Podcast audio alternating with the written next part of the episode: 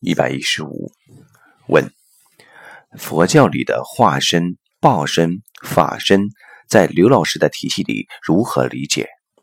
藏传佛教里常常要求观想各种形象，而且是以光的形象显现的。请问这些是指更高维的形象，还是该如何理解？这是我在施救中遇到的困惑，恳请李老师解答，感谢。答：化身、报身、法身，其实指的是不同层次的能量的描述。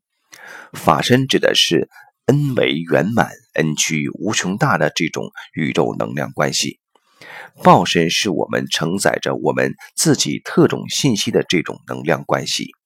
化身实际是我们形成在现实中投影的具体像。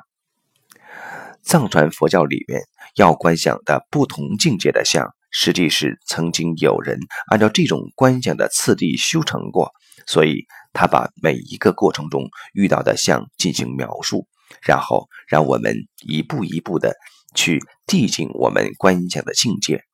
而最后达到那个圆满的境界，那个通透的意识能量状态。